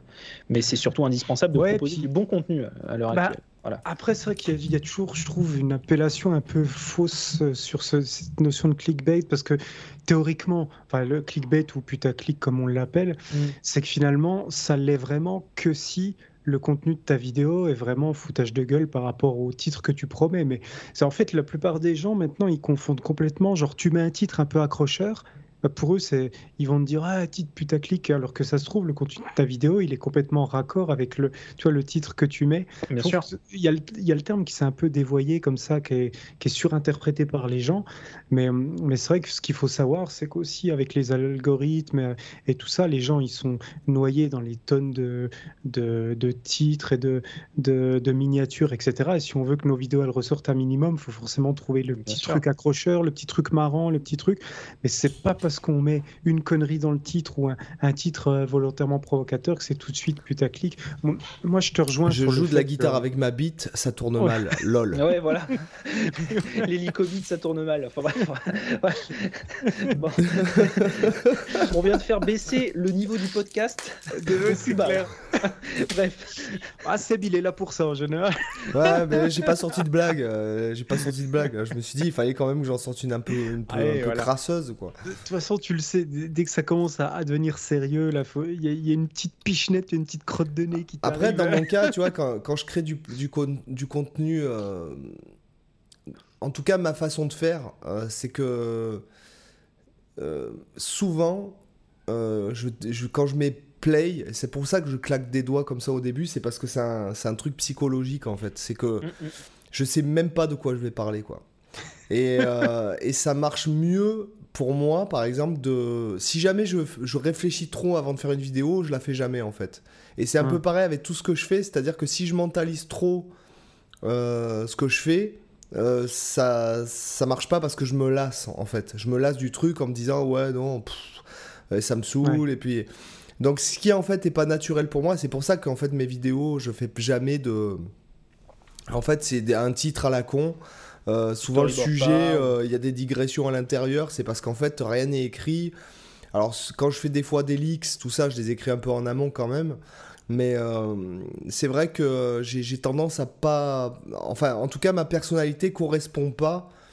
un peu comme, comme là, on fait le podcast et j'en discutais avec d'autres créateurs. Et c'est vrai que le podcast, je pense que l'audience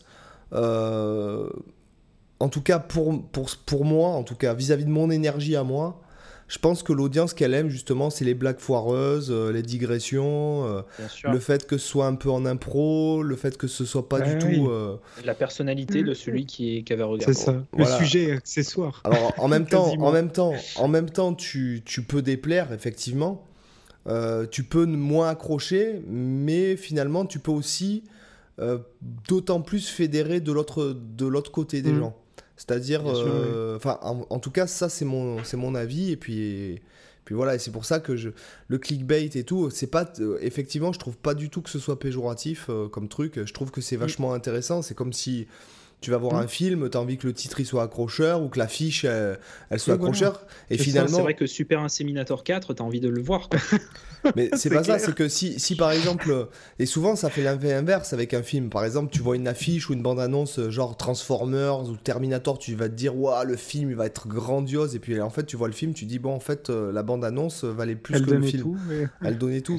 Si tu veux, il y a un peu. Donc, ouais, c'est pas. Moi je trouve pas ça du tout euh, choquant, quoi. Notamment même les gros youtubeurs américains. C'est la base du marketing. C'est la base du marketing. Après, après, voilà, après, tout dépend, euh, tout dépend la clientèle. Enfin, voilà, tout dépend après quel rapport toi tu as à cette discipline-là aussi. Euh, enfin, ça, on pourra en parler longtemps. Toi, toi, c'est vrai que tu t'es tu, assez démarqué de ça.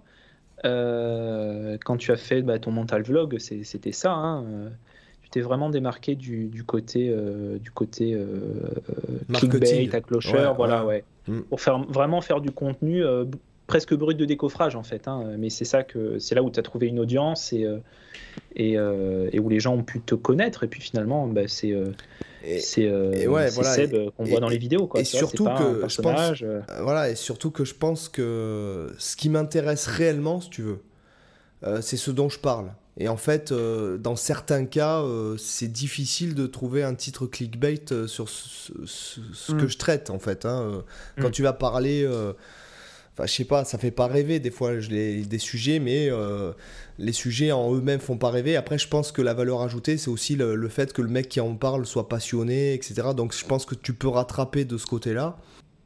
Voilà, donc euh, notamment, c'est vrai que quand je vois les gros youtubeurs comme euh, Paul Davids, Adam Neely, euh, Rick Beato, des fois, je trouve que c'est dommage de devoir être obligé de foutre un, un titre, bon, putaclic. Quand on dit putaclic, ça veut pas forcément dire péjoratif, ça veut juste dire qu'on va accrocher euh, l'utilisateur pour qu'il regarde la vidéo sans peut-être alors que la vidéo elle est géniale sans le titre euh, effectivement euh, clickbait la personne n'aurait peut-être pas cliqué dessus alors qu'elle aurait trouvé son compte Mhm. Euh, c'est ce que je trouve un peu c'est le monde d'aujourd'hui qui, qui fait que je trouve que c'est des choses qui sont dommages quoi un peu Ouais, mais ça, ça, on est tous euh, plus ou moins assujettis à ça. C'est-à-dire que, euh, regarde, toi, quand tu vas sur YouTube, euh, tu as 15 vidéos euh, sur ta page d'accueil.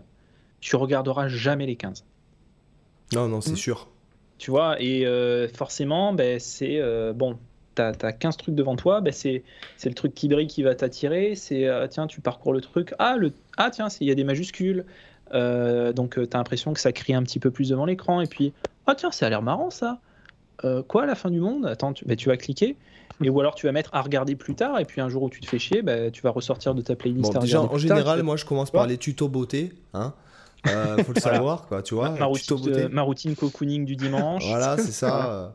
Non, non, je déconne, mais après, euh, effectivement, oui, c'est vrai, effectivement, tu as raison, mais je pense que ce qui se passe, c'est, je ne sais pas, euh, je, ne sais, je ne saurais pas te dire, mais quand je vais sur YouTube, c'est vrai que je consomme pas forcément ce que YouTube me donne en page d'accueil, qu'il y a plutôt toujours une request. euh, derrière un truc à consommer c'est-à-dire bon moi c'est vrai que je suis pas beaucoup de, de YouTube guitare euh, de YouTube même musique euh, je veux dire je, je suis plus dans euh, sur YouTube, quoi, qu'est-ce que je regarde Euh, les tutos beauté, tu l'as dit avant. Ouais, Ah les oui. tutos beauté, s'éclater les points noirs. euh, Après, euh, non, euh, j'aime bien, j'aime bien les gars qui font des maquettes, quoi. Ça, ça, ça, ça, ça me détend, tu vois. Ah, les Mais- DIY ou, euh, Ouais, Ouais. Luke- ou Luke là, ouais. ah, les, euh, les, les Chinois qui font des piscines aussi. euh. Oui, Ah, oui, le, oui, euh, Primal, Primal, euh, Primal Build, euh, ouais, Ouais, ouais, ouais. Enfin, je sais plus si c'était des Chinois, mais je crois. Non, ils- je crois qu'ils sont, ouais, il y a des Vietnamiens dans le, dans le. en tout cas, ils sont forts, les gars. Il faut, y a pas, il y a pas à Putain, dire. ils font, ils font des piscines, mon pauvre. Mais attends, ils Ah font même des cabanes, mais c'est c'est des cabanes 5 étoiles qu'ils font euh, avec des hein. toboggans et tout, quoi. Et juste avec des bambous, hein, les mecs, ils sont forts. Ouais. Mais, euh, mais ce que je veux dire, oui, effectivement, tu, tu- tu as raison. Après, à un moment donné, c'est sortir du lot, etc. Sauf si tu as déjà des gens qui te suivent. Euh, moi, je sais que Ah, bon, c'est- j'ai un que petit noyau de gens qui me suivent. qui suivent. Euh, ouais, voilà, bon, c'est pas des. hein, ils sont quelques, peut-être quelques centaines, mais euh, finalement, ce sont ceux à qui je m'adresse aussi, puisque bon, après, euh, Mm. pas, ça intéresse pas tout le monde. Euh, Quand tu fais un sujet sur les, les modes à transposition limitée de Messiaen, tu vas dire, ouais, les gars, aujourd'hui, on va se faire le mode numéro 3, ça va être le feu. Bon, bah, si jamais. euh, Ouais, il faut le faire. hein. Moi, moi, je regarde, je, je vais apprendre des trucs. Tu vois, il y a, il y a aussi ça. Je sais pas, si demain j'ai envie de, de faire une vidéo sur, je sais pas, les dominantes secondaires, c'est un, truc qui donne pas envie, tu vois. Mais, euh, mais je sais pas, on envie s'en est que- plein. La musique en est plein de dominantes Eh oui, secondaires. bien sûr. La soul. Et- euh, la soul en est remplie, quoi. Mais, euh, mais je me dis, euh, bah, tiens, mais pour les gens, euh, comment je vais leur faire entendre ça et comment je vais le- leur faire susciter de l'intérêt. Euh, Est-ce que je fais une, une vidéo euh, dominant secondaire, deux points, explication? Chiant à mourir, quoi, tu vois. Enfin, ouais, ça non, donne c'est vrai, t'as raison. Et en fait, moi, j'ai envie que. Moi, je trouve ça cool, les dominants secondaires. euh, et et- et j'ai envie que les gens ils, ils sachent que, en fait, c'est simple. Et que, en vrai, c'est bah, c'est cool, quoi, tu vois. Et en fait, euh, tu entends ça de partout. Et donc, voilà, et je vais trouver. Je vais me dire, tiens, c'est quoi le truc? C'est quoi le titre que je vais. C'est quoi? Non, pas au-delà du titre. C'est quoi l'approche que je vais avoir pédagogiquement dans ma vidéo pour qu'en fait. Ouais, pour rendre ça même, euh, même euh, ma cousine qui, qui écoute pas de la musique, en fait, à la fin de la vidéo, elle pourrait se dire Ouais, j'ai compris un peu. et j'ai trouvé, Ouais. et, et- et je suis allé au bout de la vidéo, tu vois, j'ai fait mes 12-13 minutes et c'était cool. Et puis en plus, euh, bah, tiens, j'ai pu me marrer parce qu'il y a fait 2-3 blagues ou 2-3 explosions avec, euh, Enfin voilà. Oui, oui, oui, oui. Après, c'est jusqu'à 3 heures et c'est qui heureusement et c'est heureusement, c'est que tout le monde a une approche différente et c'est ce qui fait que que c'est génial. voilà, c'est que on fait tous, hein, comme je dis souvent, on, peut pas réinventer la musique. Hein. C'est après c'est la façon de la distiller qui change. Exactement. La manière d'aborder les concepts, mais après voilà, on réinvente pas la roue. Mm. Alors, euh, tu sais que bon, là, on est quand même à 1h18 de podcast, donc euh, je pense qu'on va, hein. on va se diriger vers la fin. Je pense que tu peux, je pense que tu peux dire aux gens qui peuvent nous mettre 5 étoiles sur iTunes. Hein, je, je, pense que ça serait bien qu'on arrive. 5 étoiles sur, sur iTunes, euh, sur TripAdvisor. Vous mettez le, le, pouce. voilà, vous mettez tout. Alors vous prenez le pouce, vous le gardez pour vous parce qu'on peut pas mettre de pouce, mais 5 étoiles, par contre, tu peux facilement les mettre avec ton pouce. Voilà. Moi, je savais même pas qu'on pouvait mettre 5 étoiles sur, sur iTunes. Bah, en fait, il n'y a que sur iTunes qu'on peut le faire. Donc, ouais, euh, malheureusement. Après, euh, et je crois que c'est l'endroit où les gens le consomment, consomme, enfin iTunes non c'est plus euh, non consomme le plus c'est il y, a, y, a, les deux il y a iTunes et Apple Podcast en fait sur l'application mmh. Android de iPhone et que la, le deuxième la deuxième plateforme la plus écoutée est sur Spotify voilà D'accord. Alors en, général, on finit en fait par euh, ce qu'on appelle la section lifestyle. En fait, c'est euh, toi, tu vas nous recommander quelque chose, un film, un livre, euh, ah. des exercices de muscu, un jeu. Je, me, sens comme dans Thinkerview là. Est-ce que vous avez trois bouquins recommandés? C'est ça. Ah, c'est un peu ça. bah oui, non, mais c'est un peu ça. D'ailleurs, j'aime bien ce podcast. Il faut pas trop l'écouter si t'as pas le moral, mais mais je l'aime bien. Voilà. Euh, qu'est-ce que je pourrais. Oh alors, euh, c'est toujours le moment difficile je, parce que je sais jamais quoi dire. je me sens pris évidemment au dépourvu. Forcément. Euh, tu verras à la fin du podcast. Ah, si tu, veux, si tu veux, je... parler de ça, de ça. Si, tu veux, je commence, je commence et puis après il y aura Cyril, comme ça, ça te laisse le temps de réfléchir. Ouais, ouais, ouais. moi, je me suis acheté l'intégrale de Dragon Ball Super, quoi, en, en Blu-ray. Voilà, c'était cool, quoi. C'est, je me suis tout maté presque d'un coup. Alors, je, je trouve que c'est moins bien que Dragon Ball Z pour ceux qui connaissent un peu. Ah ouais, mais forcément. Voilà, mais, euh, mais tu néanmoins. Peux pas test de BZ. Voilà, néanmoins, euh, j'ai trouvé que c'était sympa le, scénario. Il y a le Dark Goku, il y a le, les tournois entre tous les univers. J'ai trouvé que c'était cool et, et euh, j'ai acheté le complément Broly, le film de Broly, donc avec une nouvelle histoire puisqu'ils ont un peu remanié l'histoire de Broly aussi. Non, c'était cool quoi. Franchement, Dragon Ball Super, je vous, je vous le conseille. C'est pas, le, c'est pas, ce ne sont pas les mêmes dessinateurs hein, que Dragon Ball Z. Mais euh, en tout cas, c'était vraiment sympa, virus et tout. Euh, enfin, comme d'hab, ils font que bouffer, se battre, quoi. En fait, c'est, c'est ça qui est bon. la vie. La vie, quoi. la vie. À toi, Cyril. Bon, moi, de mon côté, il n'y a pas eu trop de lifestyle parce que j'étais pas mal pris euh, par les préparatifs de rentrée tu vois, de l'université et puis de, du conservatoire. Donc, en fait, c'était plus euh, lifestyle dans les plannings pour trouver euh, où c'est que j'allais caser mes cours. Et du coup, j'ai pas vraiment fait grand chose d'autre, même pas joué de guitare. C'est vraiment, je m'y remets tout doucement cette semaine, tranquille, à la, compo, la compo, la guitare, mais ouais, pas vraiment de lifestyle. J'ai, je crois que j'ai même écouté de la musique, j'ai, j'ai quasiment rien Ouais, rien fait, c'est vraiment la, la semaine qui a servi à rien, quoi. Oh, on a des vies de merde, quoi. Et voilà, on va se pendre. Voilà, franchement, euh, ça fait pas rêver, quoi. Le mec, il est obligé de se mater des dessins animés euh, parce qu'il a rien d'autre à foutre, quoi. Et l'autre qui est dans ses plannings et ça a pris tout son temps. C'est clair. Bon, allez, Robin, fais-nous rêver. J'espère que tu vas nous faire rêver, quand même. Faire rêver. Non, cette semaine, j'ai cherché des mèmes à mettre dans mes vidéos, tu vois, donc euh, rien de. Ah ouais. Euh, non, ces derniers temps, j'ai pris le temps de voir, euh, de voir du monde, de d'écouter les gens, d'être d'être dans le social. Ça fait du bien, en fait. Je trouve que ça, mhm. ça nous fait beaucoup de bien. Et je me dis qu'il va falloir que j'achète quelques petites plantes, en fait, chez moi. Là, parce qu'il y en a quelques-unes qui, qui sont crevées pendant l'été, et je trouve que c'est super bien de s'acheter des plantes. Tu vois, c'est un truc que je, je ne faisais pas. Je vais en acheter pour mon bureau. Et, en fait, voilà, tu as des, as des plantes grasses, tu as des plantes grasses qui, qui, crèvent, tu sais pas pourquoi. Tu as des, euh, des, plantes avec des fleurs. Euh, bon, euh, la moitié, les trois quarts d'année, elles n'ont pas de fleurs, mais quand, quand, elles survivent et qu'elles font la fleur l'année suivante, tu es content. Tu as des orchidées, c'est facile à s'occuper, une orchidée. Enfin mmh. bon. T'as plein de as plein de trucs. C'est vrai que la, plante, c'est vrai que bon pour les, les, gens, puisque bon, enfin, on crée du contenu en fait. Hein, quand tu pratiques et tout, tu es souvent chez toi. C'est vrai que le fait, euh, bon moi qui bosse chez moi principalement, euh, qui donnent plus de cours, etc. Ben, en plus, maintenant, je suis de plus en plus paumé, il n'y a plus personne que je connais dans mon immeuble. Donc, le truc, c'est que c'est vrai que d'avoir des plantes, des plantes vertes à la maison et d'avoir un cadre. alors à Paris, j'imagine que c'est ça qui est, qui est, qui est pas évident. Euh, c'est d'avoir en fait euh, une belle vue par la fenêtre ou d'avoir des plantes chez soi, d'avoir un, intérieur sympa quand tu bosses chez toi, c'est vachement important. Euh, d'avoir des plantes, d'avoir. En plus, il y a des plantes. Alors, je veux pas dire de bêtises, je suis pas un spécialiste du feng shui, mais je sais qu'il y a des plantes qui absorbent certaines ondes qui, qui, pourraient être néfastes de Wi-Fi, de trucs comme ça. Euh, donc c'est vrai que, enfin, moi je trouve que d'avoir des plantes chez soi, en fait, que chez soi ce soit sympa, c'est important, quoi. Décoré, mhm. propre. Euh, mais c'est pas évident pour tout le monde. Hein, pour la créativité, oui, c'est ouais, voilà. Euh, moi, je bah, sais que Quand, le, soir, avant d'aller me coucher, je, je, range mon bureau pour que le lendemain matin, je fais ma liste des choses que j'ai à faire le lendemain et que quand j'arrive sur mon bureau, il n'y ait que ma liste et rien d'autre, quoi. Tu vois, comme ça, je suis. C'est important mmh. d'être dans quoi. Ouais, ouais. Et de voir des gens, c'est vrai que. C'est vrai que malgré qu'on bosse beaucoup, hein, je parle de. Bon, c'est vrai qu'on en parle souvent, Cyril. C'est vrai que moi, j'ai tendance mm. à beaucoup bosser. Et c'est vrai que de voir des gens, euh, d'avoir été privé de, sa liberté, on se rend pas compte à quel point c'est précieux, en fait. Euh, la liberté. Euh, je, de pouvoir sortir, de pouvoir faire ce qu'on veut. Déjà, d'avoir ce masque sur la figure, c'est insupportable. mais ce que je veux dire, c'est que ouais, c'est important aussi les choses simples qui paraissent simples et en fait à tellement à portée de main, ben en fait quand on te les retire, en fait t'as beau avoir tout ce que tu veux chez toi, euh, il manque un truc quoi.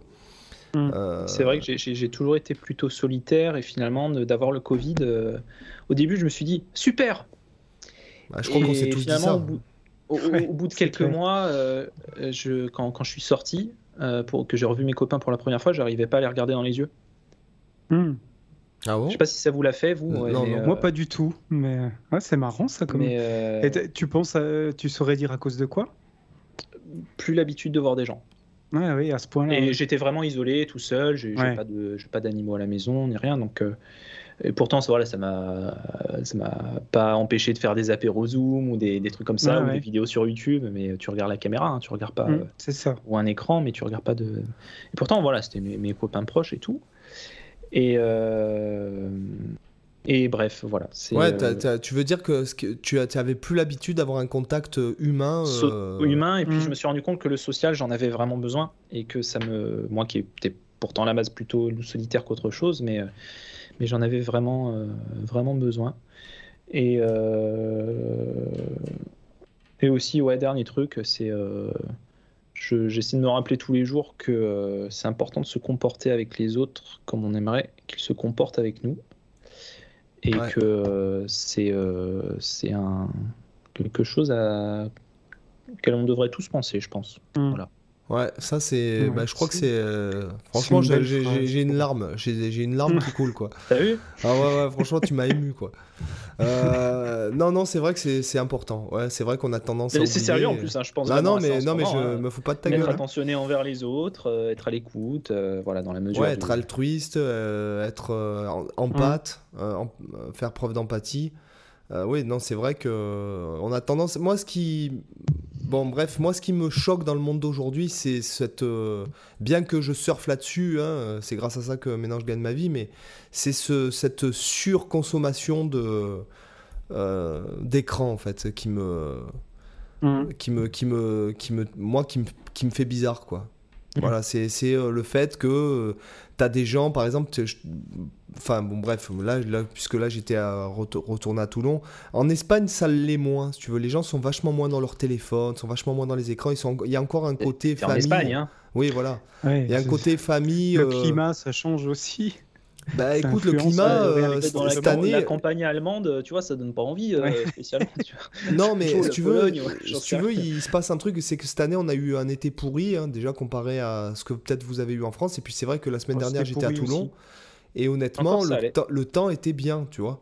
Euh, ici, nous, là, il a fait nuageux tout l'été, quoi, pratiquement. On a eu une tempête, là, il y a deux semaines. Tu t'en souviens qu'on a enregistré, Cyril, ah qu'on a été coupé ah plein de fois. C'est lorsqu'il y a eu les inondations en Catalogne, tout ça.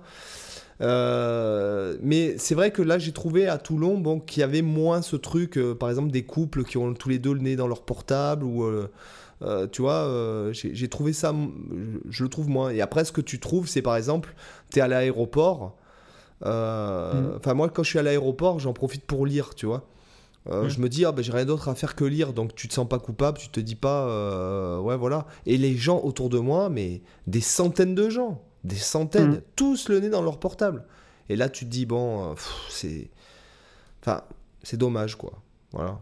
Ah, j'aime bien partager des. C'est vrai que je suis souvent sur le portable, hein, mais j'aime bien euh, partager des moments avec des gens que je connais pas, euh, discuter. euh, Bah, c'est c'est ce qui rend riche ta vie. ça, ça fait du bien, ouais. Ça Voilà. fait du bien. Ouais. C'est des gens que tu cro- croiseras jamais, donc en fait, tu, Ouais. la plupart du temps, tu partages juste de bonnes choses et euh, voilà, je sais pas, j'ai- j'ai- j'aime bien ça, j'aime bien cette simplicité que tu peux avoir euh, au contact des gens, mais c'est voilà, ça nécessite d'être un petit peu ouvert et euh, mais euh, et pas que le nez sur le téléphone, même si bon, on le fait tous, hein. À part Seb, je- voilà, qui euh, Moi, je vous avoue que j'ai pas trop ce livres. problème de nez dans le téléphone parce que je dois être un des rares irréductibles à ne pas avoir internet sur son téléphone. ah ouais. Ben, finalement, je te dis, t'as raison. Euh, J'ai finalement, encore t'as- un- c'est toi qui as encore un raison. vieux, j'ai encore un vieux téléphone, genre qu'à 15 ans, euh, qui est limite à touche. Bon, il est quand même tactile, hein. mais j'ai ni internet. En fait, je peux juste passer des coups de fil, recevoir des SMS, même les, même les images, je peux pas les recevoir sur le téléphone. c'est vraiment le truc euh, Cro-Magnon, quoi. Ouais, mais en même ouais, temps, ouais. c'est. Ouais, en même temps, t'as raison. Voilà. C'est- Ça me rappelle qu'à l'époque, quand j'étais au, quand j'étais au collège, on avait. euh, Ce qu'on faisait avec les téléphones, c'est qu'on jouait au foot avec. On avait le 3310 et quand on n'avait pas de ballon, bon. Olivier, t'as Ah, ton téléphone ouais. Eh, C'était résistant. Hein. On Attends, faisait des c'était cages avec, des, les sacs à dos et on jouait au foot euh, avec les téléphones. Mais Eh, mine de rien, quoi- tu vois, je suis content d'une chose, c'est que moi, mon téléphone, sa batterie, elle dure plus d'une semaine avant que je sois obligé de le charger. Tu vois La différence avec les téléphones d'aujourd'hui, mais bon. Ah ouais, c'est clair. Moi, le, le mien, là, euh, c'est trois fois par jour que je le, que Ouais. je le charge. Parce que bon, après, moi, on m'appelle beaucoup sur WhatsApp et tout, puisque bon, Ouais, je suis à l'étranger pour le travail. Mm. Mais euh, c'est vrai que. Ouais, non, c'est vrai que t'as. Enfin bon. Enfin, en tout cas, t'as raison. Sur ces belles paroles, sur cette. euh, sur cet Ah bah amour. attends, on a... attends, attends, on n'a pas fait les... on n'a pas fait le commentaire de la semaine. Ah, le commentaire de Ah, la tu semaine. perds Ah. les bonnes habitudes là. Ah là là, excusez-moi. euh, En plus, euh, on en a eu des nouveaux. hein. Ah bon? On en a eu trois nouveaux. Arrête. Ah oui.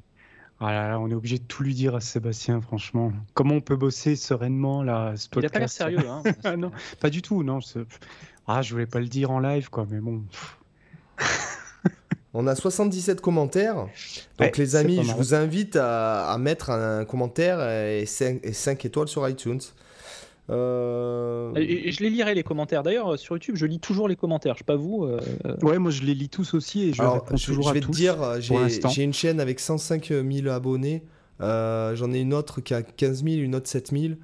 Euh, je peux, je fais, c'est par jour, j'en ai, euh, pff, je sais pas moi, plus de 100. Donc euh, je peux, je les lis. Enfin non, je les lis même plus. Voilà, et c'est- monsieur un sa communauté. Non, c'est pas ça, c'est que t'as pas le temps. Enfin, et puis dans ton Ah, mail, ça, ça atterrit dans ton mail. J'ai désactivé les, les, les notifications. Ouais. Euh, bon, alors il y a euh, donc de Zomig au top. Hola chicos, Santiago et iKicks, tout est bon dans ce podcast. Voilà, Tout est dit, je pensais. Clair, un bon résumé du podcast. voilà, Santiago et C'est iKicks. Ouais, Ouais, c'est l'essence du podcast. l'essence du podcast, c'est ça. Bon, bah sur ce les gars. Hein Robin, on te remercie bien euh, d'être euh, d'être resté avec nous, euh, d'avoir partagé ce petit moment avec nous. Eh ben, ben, je vous remercie à tous les deux parce que j'ai passé un très très bon moment. Ah bah, pareil Pour pour, ce nous, premier c'était très podcast. sympa. Voilà. Donc, euh, je pense qu'on. bon, ton site, t'es actif sur ton site? Euh, pas trop, souvent sur, euh, sur les réseaux sociaux, sur Instagram, plus pour avoir mes actualités, et bientôt Mm. euh, sur YouTube parce que je reprends les vidéos. euh, on enregistre le, le 14, euh, le 14 septembre. Euh, je pense que d'ici fin septembre, il y aura la première vidéo. Voilà. D'accord, ok. Euh, la- il y a du lourd qui arrive. Donc, euh, c'est Voilà. sur euh, euh, Saturax, ta chaîne Voilà, ma chaîne c'est Saturax et sur tous les réseaux sociaux c'est Saturax. D'accord. Ok. Bah, De toute façon, tout sera dans la, tout sera dans On la mettra dans la description, les amis. description. Bon, bah, sur ce, les description. amis, je vous Les dis. 5 étoiles, on n'oublie pas les 5 Les 5 Voilà. étoiles, mais euh, ça y est. Très bien. Sur Il ce, les amis, je Le- vous dis à la semaine prochaine. Bye Allez. bye. Ciao tout le monde Ciao, bye. Ciao.